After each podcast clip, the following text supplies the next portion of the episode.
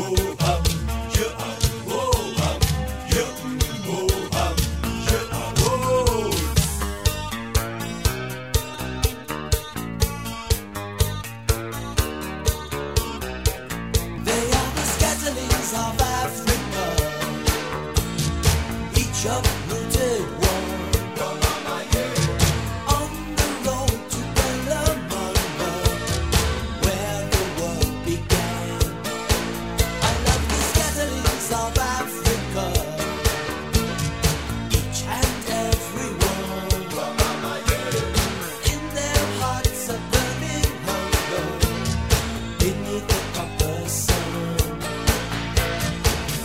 Bonjour à toutes et à tous et bienvenue dans l'émission Histoire d'Afrique. Dans cette série de podcasts, je vous propose de vous jeter dans l'histoire de ce vaste continent dont l'histoire est trop peu connue. On dépasse ensemble les clichés et les flous que l'on peut avoir vis-à-vis de ce continent. Mais cette fois, on va partir d'un cliché, on va rester dans le flou. On va parler des petits villages isolés d'Afrique qui vivaient sans État.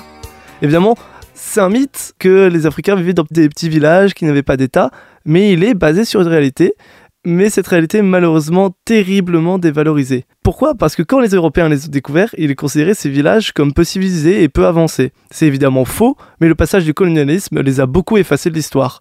On va voir ensemble que non, ces sociétés n'étaient pas non civilisées, et au contraire qu'elles étaient magnifiquement organisées et qu'elles devraient nous servir d'inspiration. Alors pour moi, du moins en général, quand on parle de sociétés sans État et plus globalement d'anarchisme, on n'a pas beaucoup d'exemples concrets qui nous viennent à l'esprit. Pour moi, ce sont les sociétés en Amazonie, au Brésil et au Paraguay par exemple. Pourquoi je pensais à celle-ci?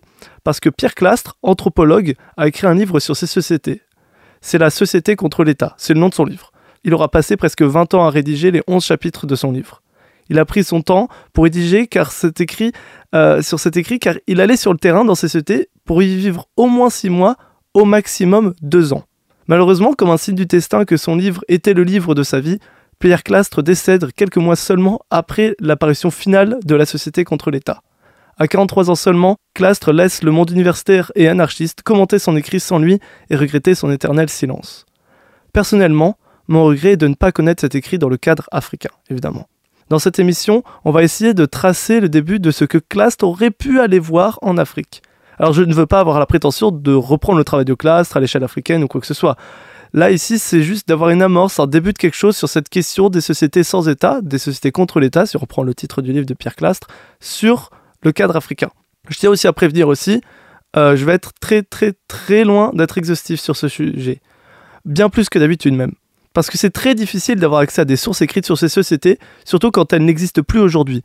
Du coup, je vais m'appuyer sur le peu d'écrits que j'ai réussi à trouver, notamment sur Internet, sur quelques documentaires qu'on peut aussi trouver sur la toile, mais aussi sur le récit d'amis qui ont connu ces sociétés, qui ont côtoyé ces citoyens. D'ailleurs, je remercie ces amis qui ont pu me donner de la matière sur euh, de quoi faire cet épisode. Et cet épisode, il va reposer sur quatre sociétés différentes qu'on va analyser en petits points, légèrement, assez superficiellement, malheureusement, parce que j'ai pas réussi à avoir plus d'éléments pour vraiment parler profondément. Euh, donc ces quatre sociétés différentes, c'est lesquelles? C'est tout d'abord, on va parler de sociétés berbères qui sont vers le Rif, qui s'effacent peu à peu dans l'État marocain. Ensuite, on parlera de la démocratie botswanaise et du système de Krotla comme modèle de démocratie directe, sans hiérarchie ni État. Mais avant ça, on va parler des sociétés Imba et Zemba, dont la traduction a du mal à tenir sans l'État namibien, malheureusement. Et pour finir, on verra l'organisation des sociétés Sara dans le sud de l'actuel Tchad, qui vivaient de façon autonome avant le passage des colons français. Mais tout d'abord, les cités berbères. Donc, on va voir donc leur fonctionnement et malheureusement aussi leur effacement. Donc, les cités berbères, déjà, pour les localiser, c'est dans la région de Taroudant, vers Ouarzazate par exemple, ou même dans les montagnes de l'Atlas. C'est des cités amazirt. Elles sont dans le sud du Maroc, mais elles ne sont pas du coup arabes. Elles sont amazirt, euh, berbères. Je vous renvoie à l'émission que j'ai enregistrée sur le Maroc. C'est des peuples qui étaient là avant l'arrivée des Arabes. On trouve aussi d'ailleurs des sociétés qui sont similaires en Algérie ou en Kabylie, mais je vais rester concentré sur ces sociétés berbères euh, pour pas trop me perdre. Malheureusement, ces sociétés, elles, sont de, moins en moins existantes, notamment par la mise en place de la colonisation franco-espagnole, mais aussi l'imposition aujourd'hui de l'État marocain. Mais elles existaient surtout avant la colonisation et se sont même battues contre la colonisation. Alors il y a deux points principaux autour desquels on va tourner. D'abord l'utilisation du droit coutumier et la forme de démocratie qui a été utilisée dans ces sociétés-là. Et enfin le roulement des terres agricoles et la solidarité entre les citoyens. C'est vraiment ça qui explique cette forme de vie sans État, même si elle n'a jamais été totalement hors de l'État marocain, hors du sultanat du Maroc. Mais elle a été pendant longtemps une société qui était vraiment à part et qui avait quand même sa façon de vivre un petit peu en dehors de cet État. Donc d'abord par l'utilisation du droit coutumier et d'une forme de démocratie très villageoise. Alors déjà l'utilisation du droit coutumier qui s'appelle Iserf ou Azef en Amazirt, il a été aboli, mais il est toujours un peu appliqué, euh, notamment pour la politique économique. Euh, on fait toujours usage du droit coutumier dans ces sociétés-là, mais aujourd'hui, euh, on le voit de moins en moins par la mise en place de la colonisation et l'importation de l'État marocain. Et pour mettre en place toutes ces règles dans le droit coutumier, il y a une sorte d'assemblée villageoise qui va se mettre en place et qui va placer les règles. Et cette assemblée, elle va se soustraire du coup du droit de l'État. Elle va dépendre du droit coutumier, donc des, des us et habitudes qu'ont les citoyens euh, de ces différents villages. Et notamment, elles vont euh, par exemple décider euh, ensemble par l'assemblée de l'expulsion ou non des personnes qui peuvent être problématiques pour la vie dans la société.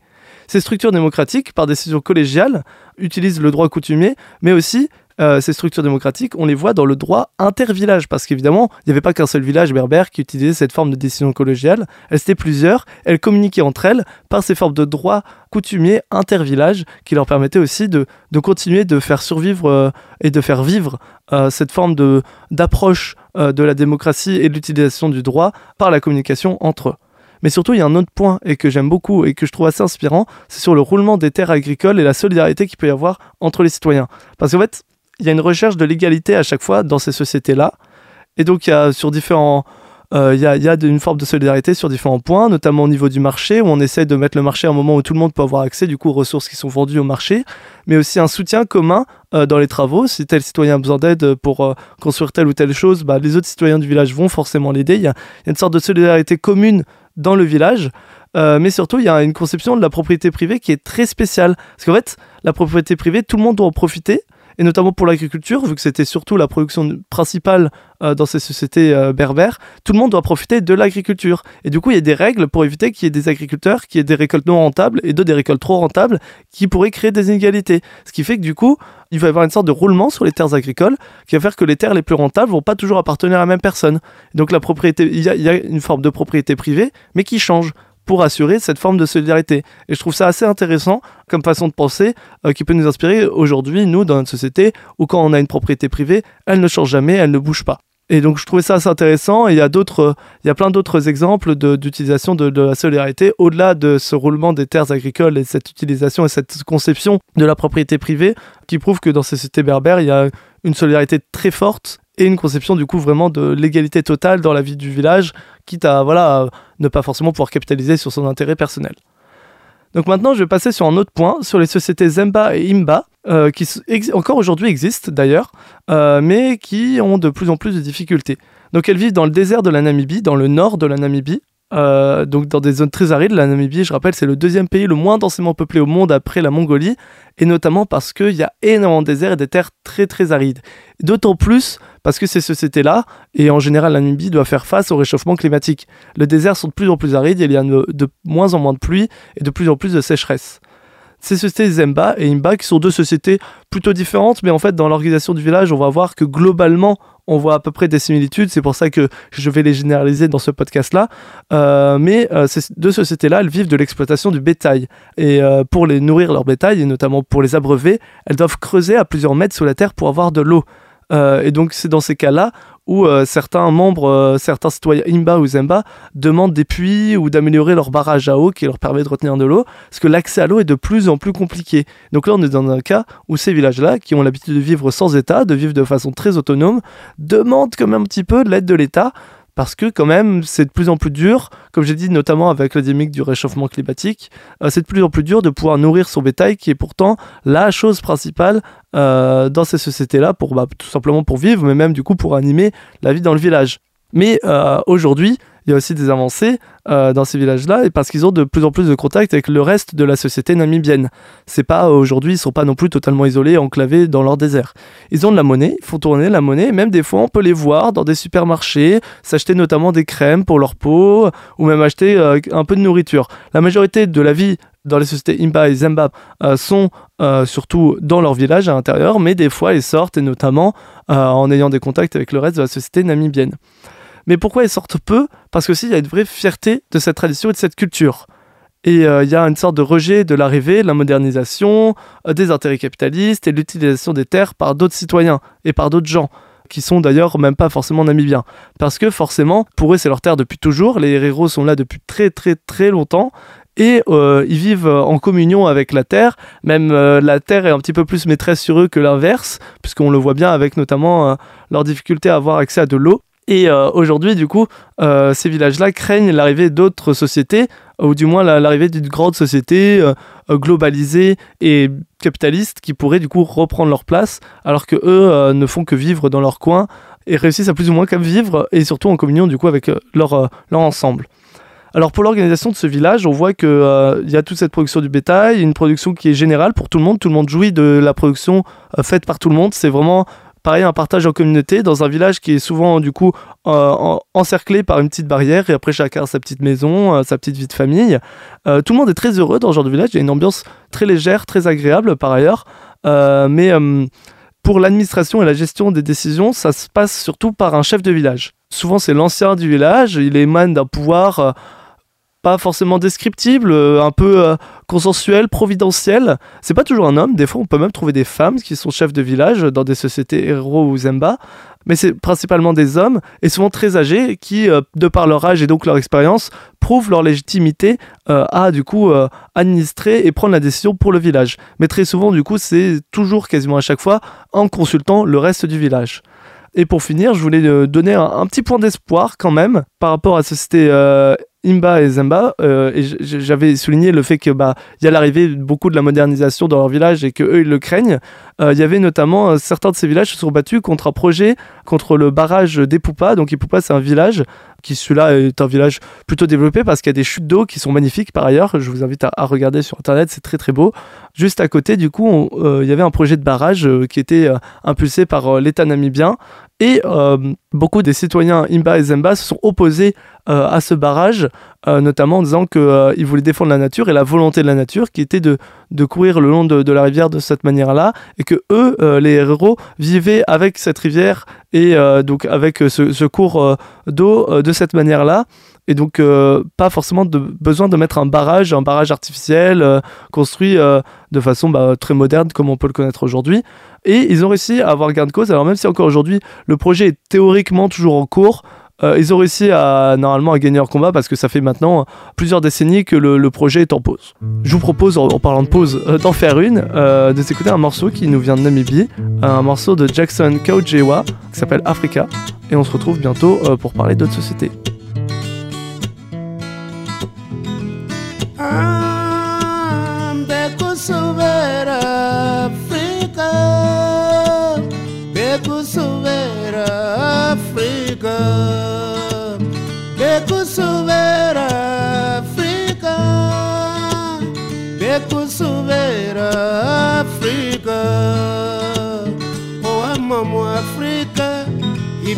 ware owamo muafrika ngakonja ndero bekusubera afrika. Bekusubera afrika bekusubera afrika.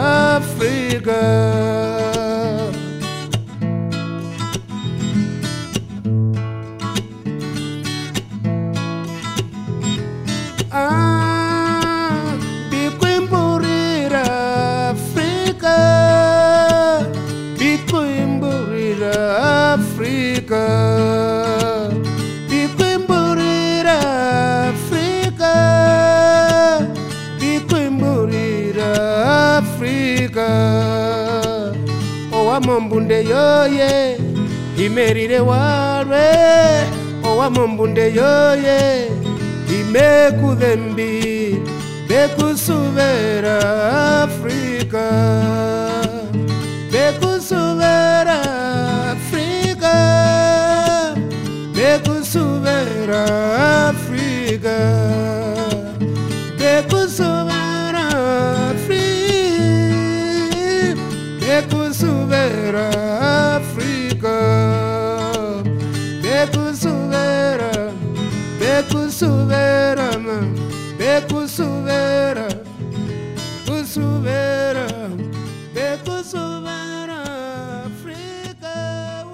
C'était Africa de Jackson Kaojewa. On est sur Histoire d'Afrique, on parle des sociétés qui vivent sans État, ou du moins de, formes d'organisation qu'on peut trouver en Afrique, ou qu'on a pu trouver en Afrique, qui vraiment euh, se sortaient de cette forme d'État qu'il pouvait y avoir. Alors c'est une mission très peu exhaustive, très descriptive et malheureusement très peu approfondie parce que c'est très difficile d'avoir des informations sur ces sociétés-là.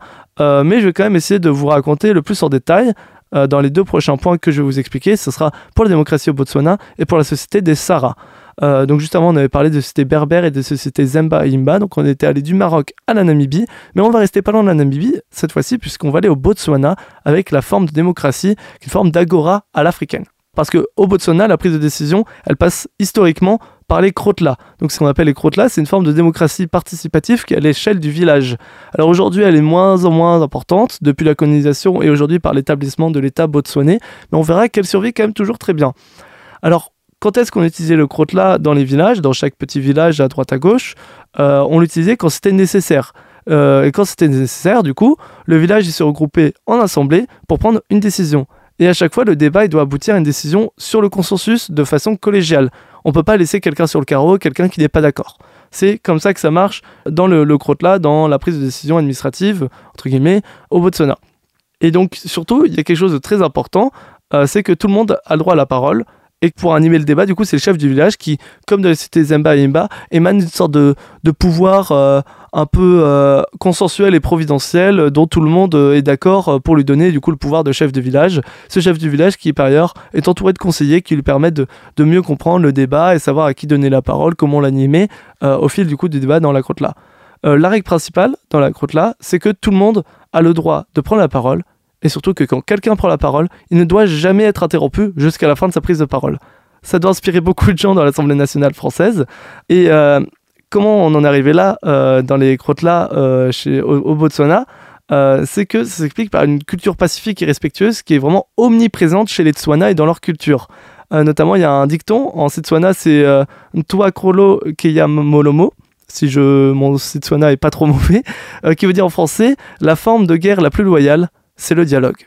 Parce que pour eux, du coup, ils doivent s'affronter par la discussion et prendre une décision ensemble par la discussion. C'est vraiment comme ça que ça fonctionne. Et effectivement, on voit que bah, ça marche bien, ça existe depuis très longtemps. Même les Botswanais aiment bien se vanter, même si c'est un peu ironiquement. Certains écrits universitaires sont plutôt sérieux sur ce sujet, en disant que le Botswana est la plus vieille démocratie d'Afrique, voire même du monde. Parce qu'effectivement, le crotla, euh, la crotla, ça existe depuis très très très longtemps maintenant, et ça existe toujours encore un peu aujourd'hui. Parce que aujourd'hui, comme je l'ai dit, c'est de moins en moins utilisé. Euh, par exemple, euh, bah, forcément, l'État botswanais, qui aujourd'hui est vraiment installé et a le contrôle sur tout le territoire du Botswana, il gère les grosses décisions administratives et judiciaires. Mais quand même, les petites prises de décision, par exemple le jugement de petits délits dans certains villages, sont toujours administrées par la crotla. C'est-à-dire qu'on prend toujours la décision par le débat public de quelle sera euh, la condamnation pour tel ou tel petit délinquant. Mais aussi, et ça c'est un point qui est vraiment important et qui permet aussi de comprendre plus globalement euh, le Botswana et comment il fonctionne, eh bien, la crotla est utilisée dans les institutions botswanaises. La crotla est utilisée comme chambre consultative. Donc, dans, euh, c'est via du coup ce qui est appelé la chambre des chefs, qui est constituée euh, des chefs qu'on appelle Krosi en Setswana, qui sont du coup les chefs euh, de village, qui sont issus de différents crotlas. Et cette chambre des chefs, elle est tellement importante aux yeux des Botswanais qu'aujourd'hui, toutes les décisions qui sont prises par les députés à l'Assemblée générale, elles doivent à chaque fois passer par une validation de la part de la Chambre des chefs, qui théoriquement dans la Constitution n'est que consultative, c'est-à-dire que l'Assemblée nationale n'est pas obligée de passer par la Chambre des chefs, mais dans les faits, c'est une assemblée comme est le Sénat par exemple en France, c'est vraiment pour valider euh, le projet de loi, la prise de décision administrative. Donc malgré tout, euh, les Crotla ont réussi à entrer même euh, dans la constitution botswanaise et à s'imposer comme une place forte de la prise de décision de l'État botswanais. Donc finalement, on confond un peu la prise de décision un peu euh, collégiale, villageoise, sans État, à aujourd'hui l'État global euh, qu'est le Botswana, qui englobe du coup toute une société et euh, tout plein de cultures différentes. C'est assez intéressant de voir la, puissance qu'ont les Crotlas, c'est pour ça que j'en parle, même si on n'est pas tout à fait dans une société sans État, parce qu'aujourd'hui, la Crotla a énormément de place et est très très mise en avant. Et même la Crotla va même plus loin que le Botswana, parce qu'elle a même inspiré certaines entreprises avec ce système de prise de décision. Il y a un exemple que j'adore, que j'ai trouvé un peu par hasard, euh, c'est l'exemple de l'entreprise minière anglo-américaine, que je ne connaissais pas pour être honnête, euh, qui a mis en place un système inspiré de, la Crotla pour mieux échanger avec les mineurs sur leurs conditions de travail et leur sécurité. Bah, le résultat est très simple, le nombre d'accidents de mineurs, il a été drastiquement réduit. Et je trouve ça euh, passionnant de voir que la Crotla, en fait, c'est pas que quelque chose qui est propre au, peuple Tswana et au Botswana, c'est quelque chose qui peut aller bien plus loin et dont on doit aussi s'inspirer, nous, en tant qu'humains, peut-être pour prendre certaines décisions, que ce soit à une petite ou voire même à une bien plus grande échelle. Et pour finir, je vais vous parler d'une société qui, elle, n'existe plus beaucoup, ou quasiment plus, c'est les Sara.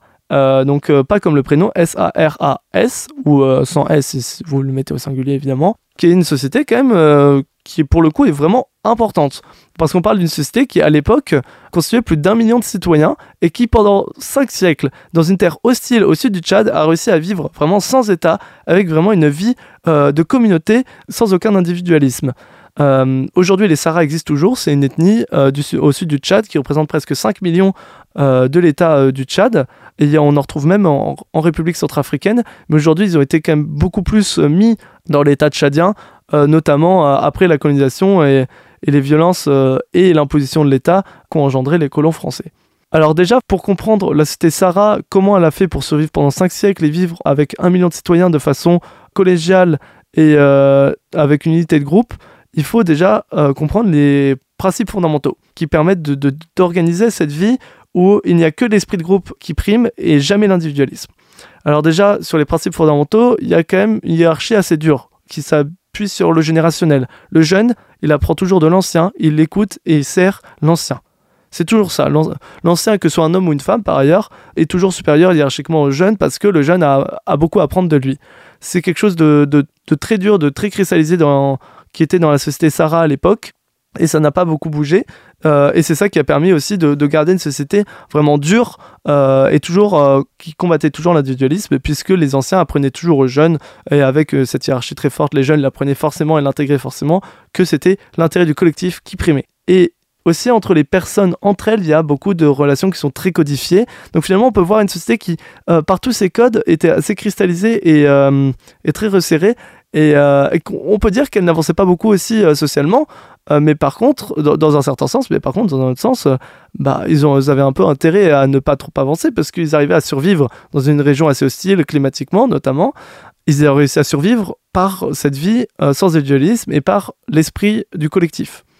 Il y a d'autres points aussi où il y a quand même une hiérarchie de postes, de rôles. On retrouve toujours des chefs locaux, notamment des chefs du village qui s'occupent de la vie politique, des chefs de la pêche, des chefs religieux, euh, qui sont eux nécessaires pour assurer l'égalité, l'autonomie et le bon fonctionnement dans le village. Parce que même ces chefs sont motivés du coup par cette volonté euh, d'horizontalité, euh, de vie en commun et de partage dans la société.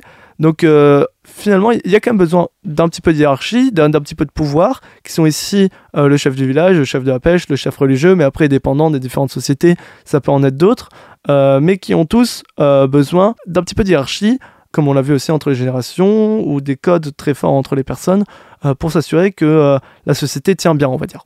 Et après, on peut voir euh, du coup les, liens entre tous les villages, parce que forcément, ils étaient un million, c'était pas une sorte de vie en communauté entre un million de personnes, c'est qu'il y avait plein de différents petits villages qui, chacun de leur côté, vivaient, mais avaient des liens avec les différents villages. Parce que certes, ils avaient leur propre politique intérieure, qui était à eux, mais aussi les, différents villages avaient des liens très forts et partageaient donc tous ensemble la même culture de la même démocratie directe et de la vie en communauté.